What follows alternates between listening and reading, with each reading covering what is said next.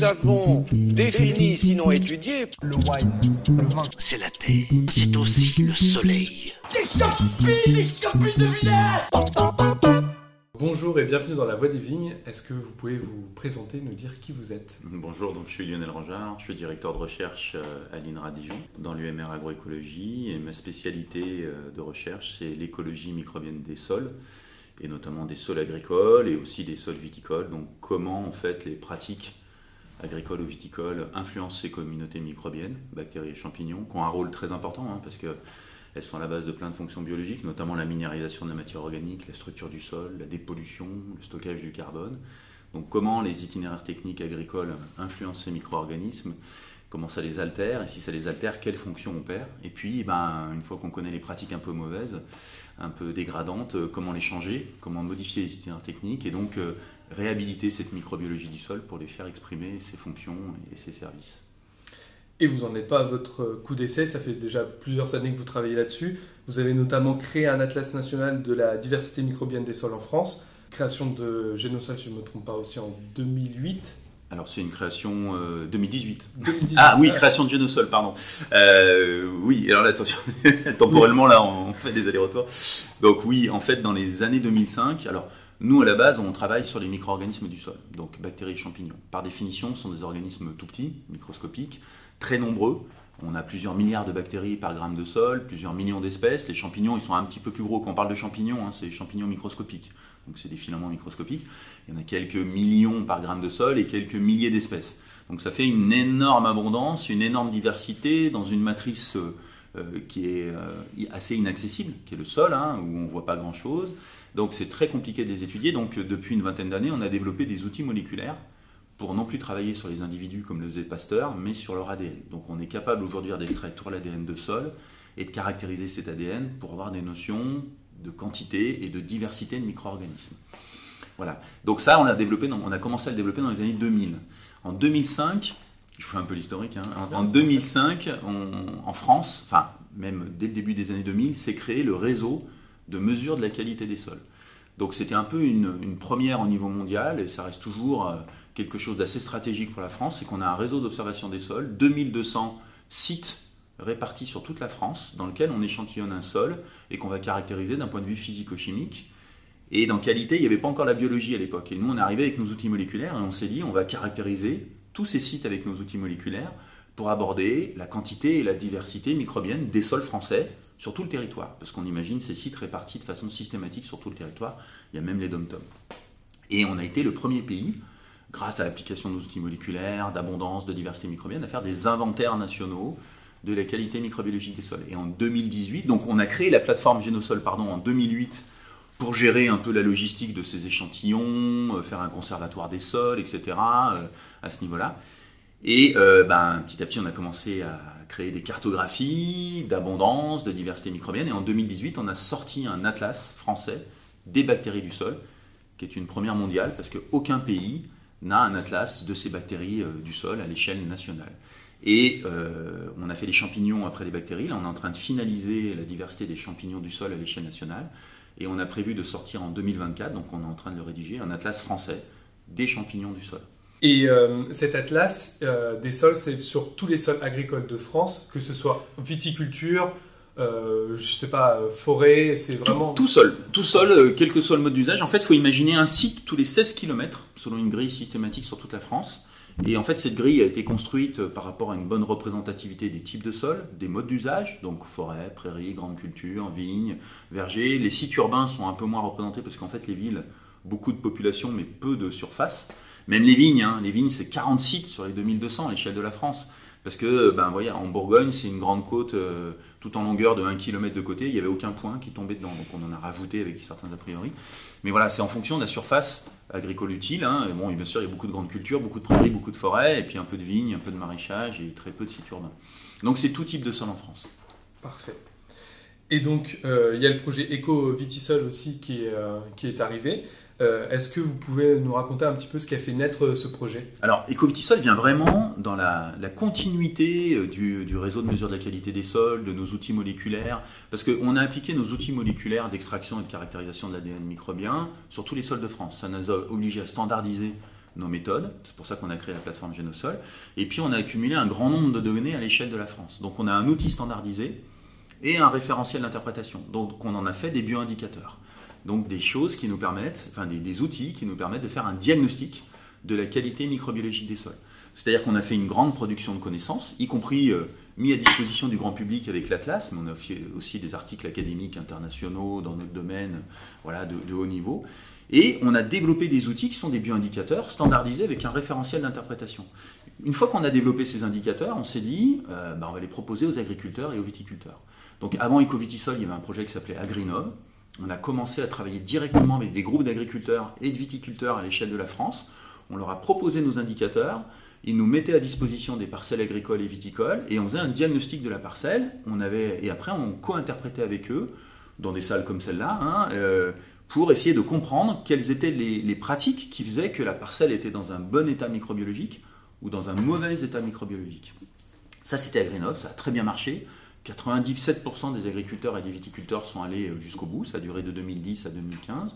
Et dans ceux qui n'étaient pas très bons au niveau qualité microbiologique, il y en avait deux tiers qui étaient prêts à changer de pratique, parce qu'on avait amené des comparaisons avec des systèmes qui étaient euh, plus vertueux, parce qu'on avait expliqué euh, quelles pratiques étaient néfastes pour la microbiologie du sol, bactéries, champignons, quantité de micro-organismes, etc., etc.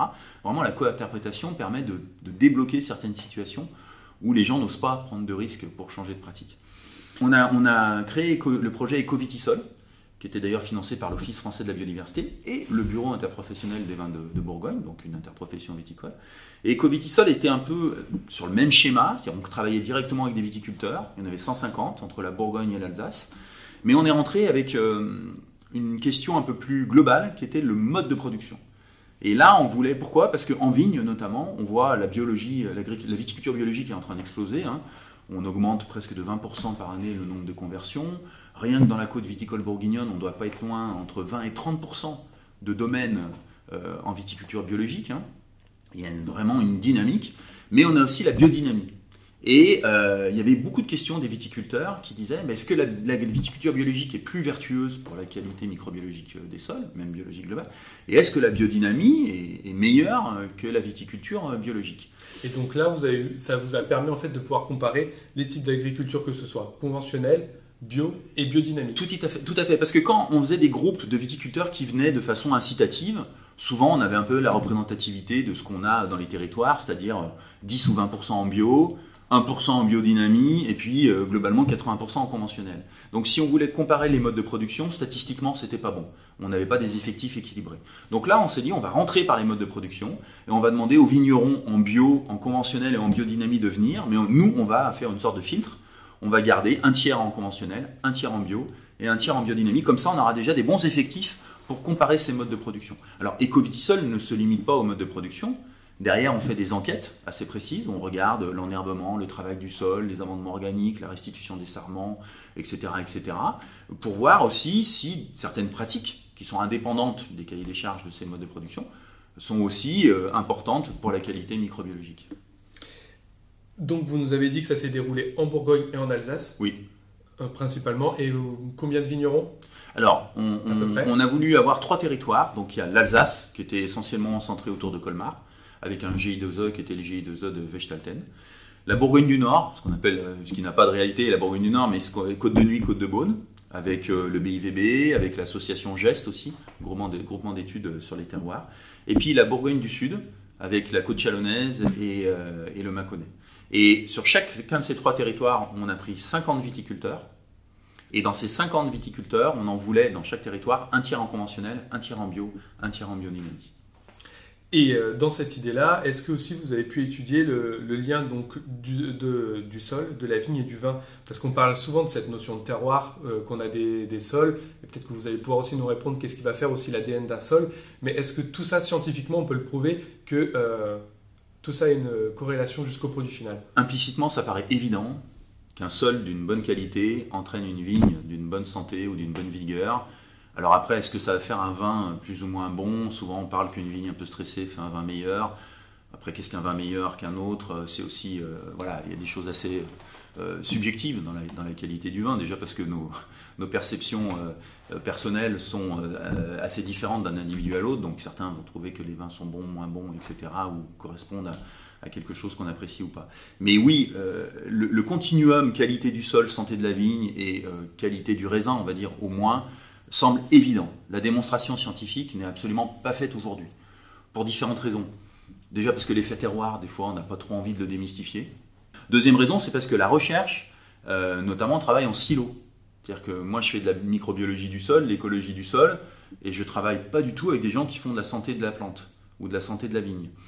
On commence. Et ceux qui font de la santé de la vigne, déjà, je me suis rendu compte qu'ils avaient très peu d'indicateurs sur la notion qualité de la vigne, beaucoup moins que dans le sol. Je pensais que dans le sol, on était en retard, mais en fait, sur le végétal, on a plein d'outils de génomique, de transcriptomique pour étudier les gènes, leur expression, des outils de physiologie, mais on n'a pas encore de consensus sur des indicateurs de santé de la vigne.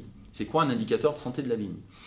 Et puis, sur la qualité du raisin, c'est aussi déconnecté de la qualité du raisin et de tout ce qui est œnologie derrière. Donc en fait, il faut, on, a des avancées dans chacun des, domaines. Il faut juste que ces domaines travaillent entre eux de façon plus transversale, et on mettra en place des projets de recherche qui seront, euh, qui commenceront à investiguer cette question dans quoi la qualité d'un sol influence la santé de la vigne et donc la qualité du raisin et derrière le produit fini. C'est vrai pour la vigne, c'est vrai pour le blé, le maïs, toutes les plantes cultivées qu'on peut imaginer. Et est-ce que c'était aussi dans un but de donner réponse un petit peu au dépérissement du vignoble? Parce qu'on sait qu'il y a un porte-greffe euh, en Bourgogne qui pose euh, notamment oui, problème. Oui, 47 si je crois bien. Ouais, ça doit être ça. Ça doit être ça, je ne suis pas un spécialiste. Hein. Alors moi je suis au conseil scientifique de l'IFV, j'entends beaucoup parler du PNDV, le plan national de dépérissement du vignoble, qui a été mis en place il y a à peu près 5 ans, sur un constat qu'on euh, on a une, ce qu'on appelle un dépérissement du vignoble, c'est soit de la mortalité, soit une baisse de rendement. Hein. c'est des choses cumulées, c'est pas toujours de la mortalité, c'est aussi une chute des rendements qui est un peu variable en fonction des territoires. On parle dans certains territoires de 5% et dans d'autres territoires les plus extrêmes, je crois que c'est en Cognac, de 15%, si je ne dis pas de, bêtises. Et euh, donc c'est vrai qu'il y a aussi une notion de dépérissement du vignoble qui est un constat. Comme en grande culture, on a constaté une fatigue des sols avec une chute des rendements malgré les mêmes brades de vie agronomiques depuis des dizaines d'années, mais qui marchaient moins bien. Et donc, alors indépendamment aussi, bien sûr, il y a toujours les maladies de la vigne, maladies du bois, le changement climatique aussi qui peut euh, rendre complexe euh, certaines maladies ou au moins l'adaptation à certaines maladies, plus des nouvelles maladies qui apparaissent par rapport à des, changements climatiques dans certains territoires. Mais on a aussi la notion de sol, de qualité du sol. Donc ça se met aussi dans, ce contexte-là, c'est qu'on se doute bien qu'une plante qui est moins vigoureuse ou qui a plus de mortalité, elle est moins bien dans son environnement de base, là où il y a ses racines, qu'est le sol. Donc il y a des vraies questions euh, là-dessus. À nous de décloisonner les systèmes aussi pour euh, vraiment appréhender le sol, la plante euh, et le produit fini dans toute sa globalité.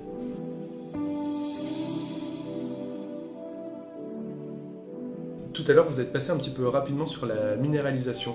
Est-ce que vous pouvez euh, peut-être un petit peu nous expliquer justement le rôle des bactéries et des champignons sur un sol et pourquoi c'est important d'en avoir?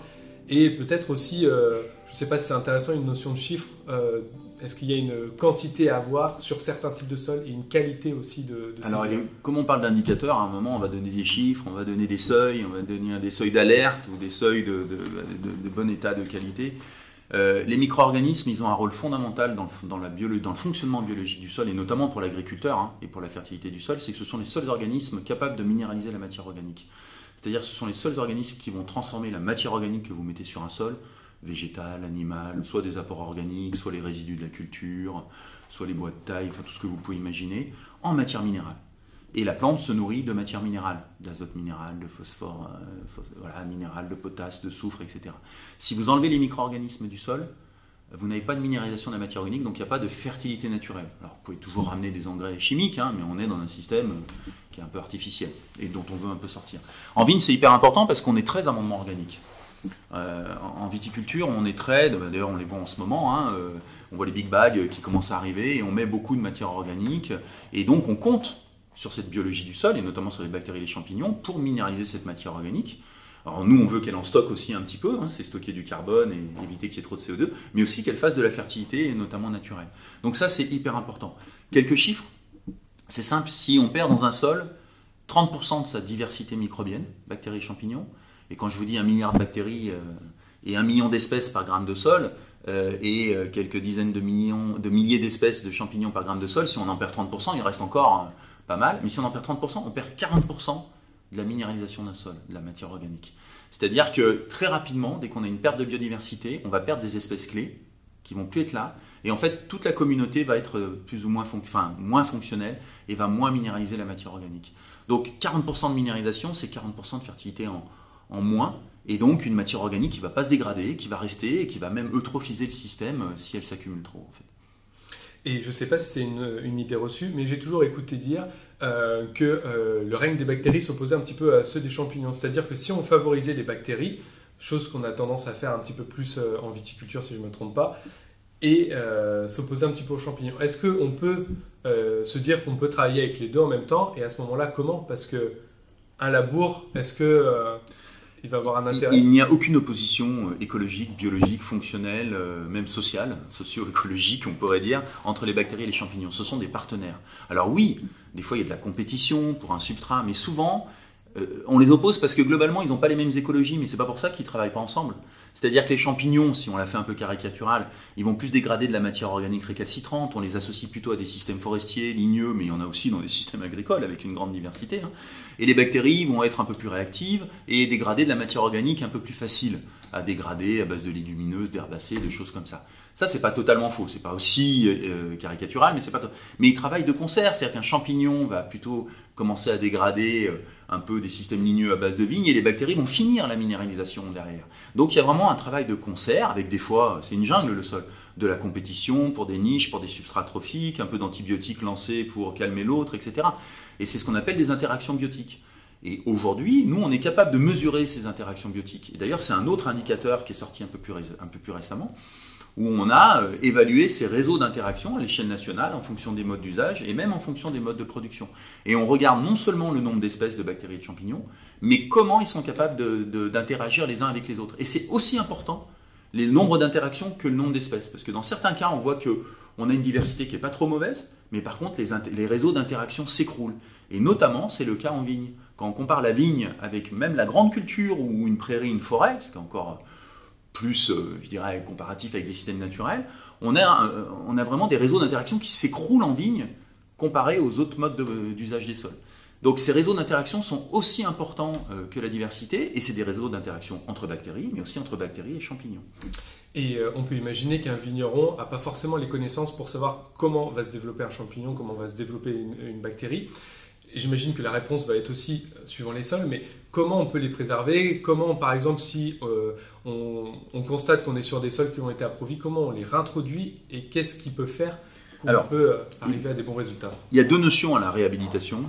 Euh, c'est ce qu'on appelle la résilience d'ailleurs. Euh, en fait, la première notion, c'est d'abord de faire un diagnostic, c'est-à-dire où vous en êtes. Quand vous êtes un viticulteur ou un agriculteur ou tout usager des sols, c'est vrai aussi dans les sols urbains, pour des jardiniers, faites un diagnostic de la qualité biologique de votre sol. Alors là, on entend souvent, oui, mais on n'a pas d'outils. En fait, les outils arrivent. Il y a une offre de service qui est en train d'exploser en France, elle est plus ou moins rationnelle, faites attention. Allez chercher les outils et les référentiels d'interprétation, surtout parce qu'un outil sans référentiel, c'est pas un diagnostic, c'est comme une analyse de sang. Hein. C'est euh, voilà, on vous fait un diagnostic euh, au doigt mouillé.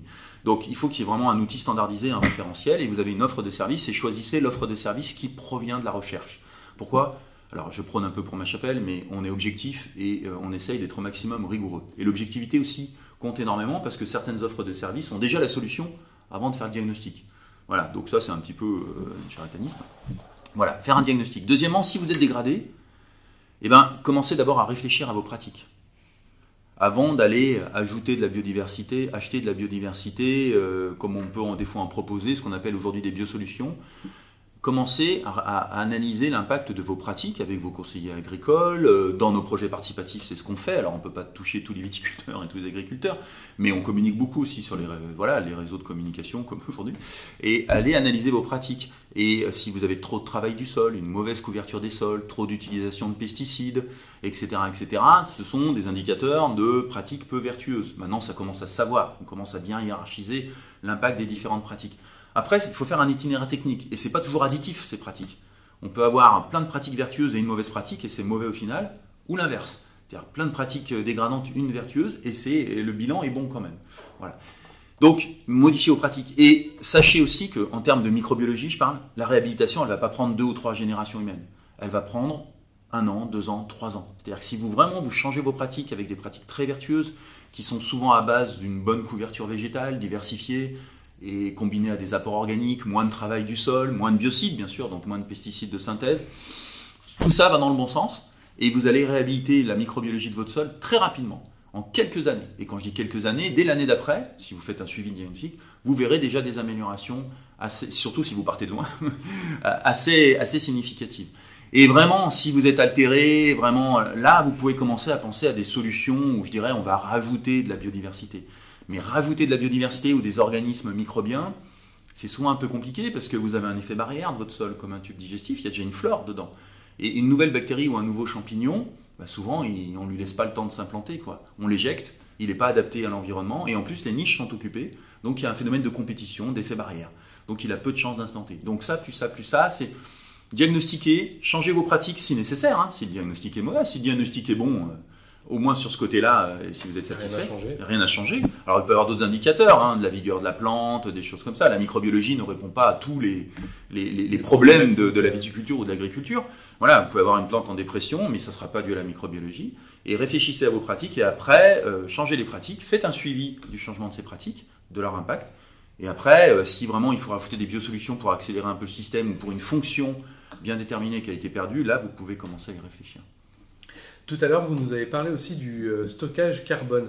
Quel est l'intérêt de cette mesure euh, Pourquoi on pourrait s'intéresser au stockage carbone? Alors, dans l'écovitisol, euh, la, la, microbiologie en tant que telle, une bonne qualité microbiologique dans un sol entraîne une bonne séparation des activités microbiennes entre fertilité du sol et stockage de la matière organique. Les micro-organismes, quand on dit minéralise, ils ne vont pas tout minéraliser. Ils vont aussi transformer la matière organique sans la minéraliser, faire notamment des petits ciments organiques qui vont servir à la structure du sol, parce que ça va coller les particules minérales, faire des agrégats. En fait, ils construisent leur maison. Hein. Donc ils, agrègent le sol, ils font de la porosité, ils améliorent la structure du sol, donc la fertilité physique qui va me permettre une meilleure réserve en eau, une meilleure aération du sol et un meilleur enracinement de la plante. Et puis pour eux, c'est des habitats. Les macro-agrégats sont pour les champignons, les micro-agrégats sont pour les bactéries. Donc ils vont pas que minéraliser la matière organique, ils vont aussi la transformer, voire même l'humifier. Donc ils vont faire des réserves aussi au niveau du sol et ils vont stocker du carbone. Et un bon équilibre microbien dans le sol, notamment euh, champignons-bactéries, hein, tout à l'heure on disait euh, euh, les champignons et bactéries sont opposés. Non, non, c'est un équilibre entre champignons et bactéries qu'on connaît bien aujourd'hui. ça va servir à faire de la fertilité, mais aussi à stocker de la matière organique. Donc c'est important. Et dans Ecovitisol, mais par contre avec la mesure microbio, on ne présage pas du stockage du carbone. Là, il faut le mesurer. Et dans Ecovitisol, on avait des équipes de l'ENS Paris qui nous aide à mesurer le stock de carbone et même le carbone qui va être plus soumis à la fertilité, ce qu'on appelle le carbone un peu labile, et celui qui va plus être stable et donc faire du stockage de, carbone. Et on est capable de les suivre aujourd'hui en complément de la microbiologie. Peut-être avant d'évoquer les, résultats que vous avez pu avoir euh, concrètement sur euh, aussi les différents types d'agriculture, j'ai pu lire des choses et euh, notamment des choses que j'ai pas forcément compris que j'aurais aimé avoir petit peu votre, votre explication. L'écologie des pathogènes. Alors, les, pathogènes sont des micro. Alors, les pathogènes microbiens, on parle d'un bactéries, champignons, ce sont des organismes vivants qui ont une écologie. C'est-à-dire que, en fait, certains pathogènes, alors oui, on les voit par le prisme de leur effet néfaste sur une plante, sur un animal ou même sur l'homme, hein, mais ils ont un rôle écologique. Ils ne sont pas que pathogènes. Par exemple, aujourd'hui, on est en train d'essayer de traduire nos listes d'espèces, bactéries et champignons dans le sol, euh, par leurs fonctions, leurs fonctions écologiques ou leurs fonctions, leurs activités, carbone, azote, etc.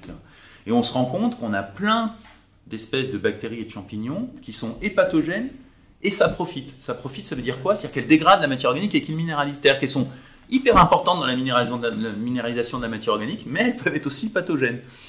Donc on est en train euh, de, regarder aussi la qualité de cette diversité. D'accord. La notion de réseau d'interaction que je vous disais tout à l'heure, ça, montrait une qualité de la diversité. Si j'ai beaucoup d'espèces, mais j'ai pas beaucoup de liens, ou j'ai beaucoup d'espèces et j'ai beaucoup de liens. Donc ça donne pas la même résultante d'un point de vue stabilité de la communauté ou fonctionnelle. Mais on regarde, parce qu'en en fait, toutes les bactéries et les champignons sont en train d'être séquencés. Dès qu'on trouve aujourd'hui une nouvelle bactérie ou un nouveau champignon dans le sol ou dans une autre matrice, on le séquence. C'est des consortiums internationaux. Et donc nous, on va interroger ces bases de données euh, de génome séquencés pour savoir quels sont leurs rôles fonctionnels et même les gènes qu'ils portent en termes de carbone, d'azote, de soufre, de phosphore, etc. et de pathogénie. Et on se rend compte que c'est pas si simple que ça. Il n'y a pas les pathogènes, les mauvais d'un côté, les bons de l'autre. On peut être mauvais parce qu'on est pathogène, mais hyper impliqué dans la fertilité du sol. Ce qui fait qu'on est un peu dans une sorte de schizophrénie, quoi. On se dit, mais que- qu'est-ce que je fais? Est-ce que lui, je dois le combattre? Je dois pas le combattre? Alors quand il exprime la maladie, oui. Après, il faut savoir qu'il y a plein de pathogènes qui s'expriment pas. hein. En vigne, on connaît bien le mildiou, qui est un, un faux champignon d'ailleurs, mais un vrai pathogène. On connaît bien l'oïdium. euh, bah, après, il y a toutes les maladies du bois. Euh, voilà, donc euh, ils ont un rôle écologique. Mmh. D'ailleurs, si on fait une petite aparté sur le mildiou, c'est un champignon du sol, enfin un faux champignon du sol. C'est un organisme vivant, indigène du sol.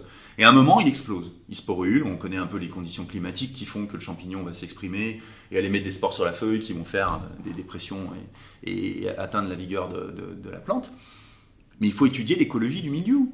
Il faut savoir pourquoi dans le sol, à un moment, lui, il explose et ses voisins, champignons et bactéries, le laissent s'exprimer alors que dans ces fameux réseaux d'interaction, tout le monde est un peu en équilibre avec les autres et tout le monde euh, réfrène les autres pour pas justement qu'il y en ait un qui domine. Donc, et, et c'est sûrement dû à certaines pratiques qui affaiblissent peut-être les interactions, les équilibres, les régulations entre les micro-organismes. Donc il y a tout un lien comme ça de l'écologie du milieu, plutôt que d'avoir un système curatif, d'aller dans un système préventif où on étudie l'écologie, quelle pratique euh, a, a telle influence sur son écologie, et donc comment je limite un peu euh, sa distribution, son explosion euh, par d'autres pratiques viticoles. Et vous avez eu des réponses pour ça? Ah bah non, parce qu'il faut le lancer. Je sais qu'à Bordeaux, ils commencent à y travailler. Euh, voilà, d'aller connaître quand on a un champignon comme ça qui est dans son environnement et qui a un pathogène, il faut aller étudier euh, son écologie, à quoi il réagit, quel est son déterminisme environnemental, mieux le connaître, mieux le comprendre. Et quand on le comprend mieux, on sait comment l'éviter en fait. Parfait. Euh, est-ce qu'il y a des choses que vous vouliez euh, un petit peu rajouter sur Ecovitisol ou est-ce qu'on peut passer peut-être euh, aux notions de résultats s'il y a des résultats, euh, euh, par exemple, sur euh, les différents types d'agriculture, si oui ou non il y en a des plus vertueuses? Euh, un, un peu sur Ecovitisol, bah, revenir sur le côté participatif. En fait, euh, faut pas négliger l'aspect participatif de ce genre de projet où on travaille directement avec les viticulteurs. Souvent, historiquement, la recherche, euh, que ce soit en santé humaine euh, ou, en, agriculture, en agronomie, en agroécologie, on, voilà, on avait un système un peu descendant, un peu cloisonné. Il y avait les experts et puis la société. Et là, euh, depuis une vingtaine d'années à l'échelle mondiale et puis une dizaine d'années dans le domaine de l'agroécologie, on travaille de façon participative. Donc on travaille avec les agriculteurs et les viticulteurs. On va surtout traquer l'innovation chez eux. C'est-à-dire qu'on arrive avec des outils d'évaluation et euh, on échantillonne leur sol, on l'analyse et on co-interprète avec eux les pratiques. Et nous, on apprend énormément. C'est pas du tout descendant. C'est-à-dire que nous, on amène l'information sur euh, la- l'abondance, la diversité des micro-organismes, leurs fonctions, etc. Et eux, leurs pratiques, pourquoi ils font ça, quels sont leurs impasses techniques? Et, on essaye ainsi de, co-interpréter les résultats et surtout de faire euh, presque de la co-conception de ce qu'il faudrait faire plus tard, même si c'est pas formalisé comme ça. Donc c'est hyper important ce côté participatif, parce que c'est les viticulteurs les agriculteurs qui testent plein de choses, et à nous d'aller voir ce qui marche. Euh, d'un point de vue agricole, c'est eux, hein, parce que le modèle économique doit se stabiliser, puis d'un point de vue agroécologique aussi, ce qui est durable. Et, et ça, c'est hyper intéressant, c'est hyper important. Par contre, c'est un peu plus compliqué, parce que ça demande de développer des réseaux viticoles, avec plein de vignerons, etc. Oui, bien sûr. Donc là, Ecovitisol est fini. Il a été fait en Alsace et en Bourgogne. Ça a très bien marché. Ça a donné des beaux résultats. Ça- les, les viticulteurs étaient très satisfaits. Et donc là, on, on est sur un Ecovitisol 2.0 où on va essayer pendant une dizaine d'années de faire un nouveau territoire viticole par an. Et donc bah, cette année, on commence par les Côtes de Provence et puis après, on a tout un calendrier. Et euh, Côte de Provence, euh, Champagne, Gironde, Gascogne, etc. Essayer de faire un tour de France des territoires viticoles pour voir si les résultats et tendances qu'on a obtenus en Alsace et Bourgogne se vérifient dans d'autres territoires qui ont des sols différents, des climats différents, des objectifs de production aussi différents, puis des cahiers des charges aussi, euh, des endroits on a droit d'irriguer, pas irriguer, les interrants sont pas les mêmes, la densité de cépage, etc.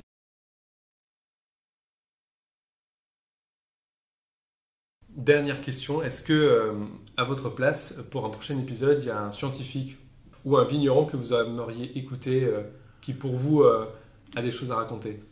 Euh, ouais, plein de gens qui ont des choses à raconter et qui sont hyper intéressants. On connaît pas. Moi, j'en découvre tous les jours, hein. et notamment dans le monde viticole et dans le monde agricole. Je me rends compte que chacun est spécialiste de son domaine et qu'on a énormément à apprendre des autres. Euh, après, je me méfie toujours un peu des têtes de gondole. Parce que au bout d'un moment, on fait de la com pour de la com. Donc, euh, ceux qu'on entend le plus, euh, bah, c'est un peu comme nous quand on communique, on arrive toujours à raconter les mêmes choses. Et on cherche des fois à se renouveler, ce qui n'est pas toujours bon. Euh, je sais pas. Quand j'ai généralement envie de, discuter avec quelqu'un, j'y vais. je mets pas trop de barrières. Non, mais je pense qu'il faut vraiment donner la parole au monde viticole, au monde agricole. Ils ont plein de choses à dire. Euh, vis-à-vis de nous la recherche, mais aussi de la société, mieux expliquer ce qu'ils font, pourquoi ils le font, quelles sont leurs impasses. Souvent c'est mal compris par la société parce que c'est un problème de communication. J'habite au milieu des vignes dans un village viticole et, je vois les problèmes qu'il y a entre riverains euh, et, vignerons parce que les villages ne sont plus que vignerons, maintenant on est 50-50 et une incompréhension euh, des nouveaux riverains qui viennent souvent du monde urbain, etc. Voilà, des gens en masque à gaz et tout. C'est vrai que ça peut être des images un peu compliquées dans les vignes, mais il y a une explication et puis il y a un modèle qui est en train de changer. Donc je vois, euh, je vous dis, on est entre 20 et 30% de bio dans la côte, euh, côte de nuit, ce qui est énorme. Quand je suis arrivé, on était à 3-4% Donc on va vers une réduction des pesticides, ça c'est un fait, mais on est au milieu du guet en agroécologie, il faut aller sur moins de mécanisation, une meilleure couverture des sols, etc. Alors les résultats des covitisol. Oui, on est quand même rentré par les modes de production. Euh, bio, aujourd'hui bio ça va, on peut en parler. Conventionnel, on en parle historiquement, mais il y avait un, un mode de production un peu particulier qui était la biodynamie. Et, Est-ce euh, que vous pouvez faire peut-être un petit point de comparaison rapide euh, pour des gens qui auraient, entre bio et biodynamie qui auraient jamais entendu Alors bio, tout le monde connaît, on réduit les pesticides de synthèse. On ne réduit pas, on interdit les pesticides, tout ce qui est de synthèse, donc pesticides de synthèse et euh, engrais chimiques, mais en vigne, on met pas trop d'engrais minéraux chimiques, donc c'est pas trop un problème. Et donc, euh, bah, en bio, on utilise du cuivre et du soufre pour combattre notamment les, champignons, parce que ce sont des antifongiques euh, qui sont d'ailleurs hyper efficaces. Et malgré les doses baissées de cuivre et d'utilisation du cuivre, ça reste toujours hum, comment dire, d'actualité et efficace en, termes de. La biodynamie, alors moi je l'ai découvert avec le projet Ecovitisol parce que c'était une volonté des vignerons de parler de biodynamie, de regarder en fait ce que ça donnait. Et voilà. Alors il y a des labels aussi de biodynamie qui sont plutôt des labels privés par rapport au label bio qui est un label public voire européen. Et si je dis aux différences, bah, c'est toujours pas de, pas de pesticides de synthèse, pas d'engrais chimiques, donc cuivre, soufre, et puis des préparations. Certaines préparations, la 500, la 501, donc ce qu'on appelle euh, La matière organique voilà. dans la bouse de corne, voilà, etc., qui a une sorte d'amendement organique. Alors c'est vrai que c'est des très petites doses, hein, on est presque à l'échelle de l'homéopathie. Et puis la silice qui est plutôt sur la, la plante, voilà, pour améliorer euh, voilà, la, vigueur de, de la vigne. J'ai- Je fais juste une petite aparté. Est-ce que vous avez pu mesurer euh, la, la qualité, la quantité de, de vie microbienne à l'intérieur de ces préparations? Non, Non. c'est pas encore fait. Pourquoi? Parce que au début, ce qu'on voulait faire d'abord, c'était comparer au terrain ce que donnaient ces différents itinéraires techniques avec euh, à la hache, hein, bio, biodynamie conventionnelle.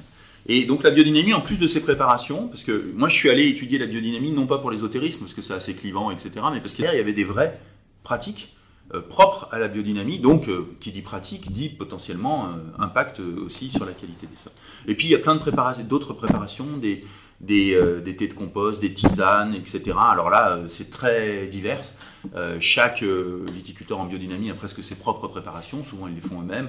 Donc là, c'est un peu plus compliqué à tracer. Toutefois, il y a un vrai cahier des charges de la biodynamie, euh, comme il y a un cahier des charges des bio et, euh, et du conventionnel. D'ailleurs, pour la petite histoire, la biodynamie est apparue avant le bio.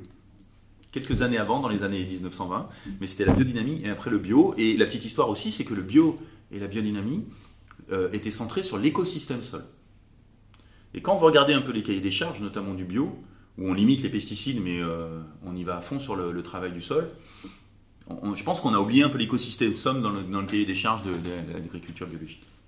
Parce que le travail du sol, c'est une pratique très délétère pour la qualité du sol, l'érosion, le tassement et euh, la microbiologie des sols et la biologie en général. Et donc euh, voilà, on a pris ces trois modes de production. On- donc comme je l'ai expliqué tout à l'heure, on a équilibré nos réseaux de, de viticulteurs et on a analysé. Et ce qu'on a montré, c'est qu'on avait une amélioration de nos indicateurs de microbiologie du sol quand on passait de conventionnel au bio. Et on avait encore une amélioration, alors c'était pas, c'était 10-15%, hein, mais c'était significatif, quand on passait du bio à la biodynamie. Donc on a une sorte de podium où euh, la biodynamie est sur la première marche, le bio est sur la deuxième marche et le conventionnel est sur la troisième. Quand on a commencé à trouver ces résultats, on s'est dit, ouh là là, Euh, quand on va communiquer, ça, d'ailleurs ça a beaucoup excité les réseaux sociaux, euh, entre autres. Euh, le monde viticole, lui, euh, on les met tous dans la même salle, hein, les bio, les biodynamiques et les conventionnels, il y a très bonne cohabitation et, et chacun écoute les autres et, et s'imprègne des autres. Et d'ailleurs, pour dire aussi, c'est que, alors j'ai pas d'image là, mais en fait, on a des, des gens en conventionnel qui sont très bons, et puis on a des gens en biodynamie et en bio qui sont très mauvais en qualité microbiologique. C'est-à-dire, c'est pas parce qu'on est en bio ou en biodynamie qu'on est tout vert, Donc on est le meilleur du monde. oui, et, et c'est pas parce qu'on est en conventionnel- conventionnel qu'on est tout rouge. Rouge étant mauvais. Euh, on a globalement une augmentation du nombre de parcelles en vert quand on passe du conventionnel au bio et du bio à la biodynamie, mais on a encore du rouge en biodynamie et, en, convention, et en bio, et, on a une part non négligeable de, parcelles dans le vert donc un bon état microbiologique en conventionnel. C'est-à-dire que tout le monde est perfectible.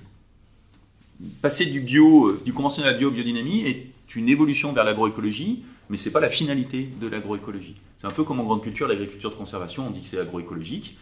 Eh ben non. À côté, quand on a trouvé ces résultats, on a fait une méta-analyse internationale. On s'est dit, on va regarder ce qu'ont trouvé les autres. On l'avait déjà fait un peu, mais là, on, est, va vraiment euh, investiguer à fond. On a récupéré toutes les publications internationales publiées dans des revues euh, de rang A, hein, scientifiques, sur le sujet de la comparaison des modes de, des, des modes de production. Alors, il y avait du conventionnel, l'agriculture de conservation, parce qu'il n'y avait pas que la viticulture, il y avait la grande culture, du bio, de la biodynamie. Et ben, on a retrouvé exactement la même séquence. C'est-à-dire la biodynamie, et là, il n'y avait pas que la microbio, il y avait aussi la faune du sol. La biodynamie est meilleure que le bio, qui lui est un peu équivalent à l'agriculture de conservation. Je ne sais pas si vous voyez l'agriculture de conservation. C'est essentiellement grande culture. C'est j'arrête de travailler mon sol et je couvre tout le temps mon sol. Donc j'ai des intercultures, des rotations très diversifiées. En vigne, ça serait euh, pas mal aussi de limiter le travail du sol et de couvrir toujours son sol, surtout pour certains territoires non labourés.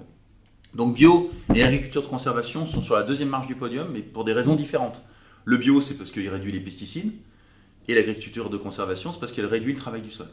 Mais voilà, mais les deux sont aussi perfectibles et sont au du guet. Et puis en dernier, par contre, on a quand même le conventionnel, qui lui est systématiquement plus bas, même si dans les conventionnels, on a des gens qui travaillent très bien, parce qu'ils ils travaillent peu le sol, ils mettent peu de pesticides, ils restent conventionnels et ils ont une empreinte qui n'est pas, qui est pas si négative que ça.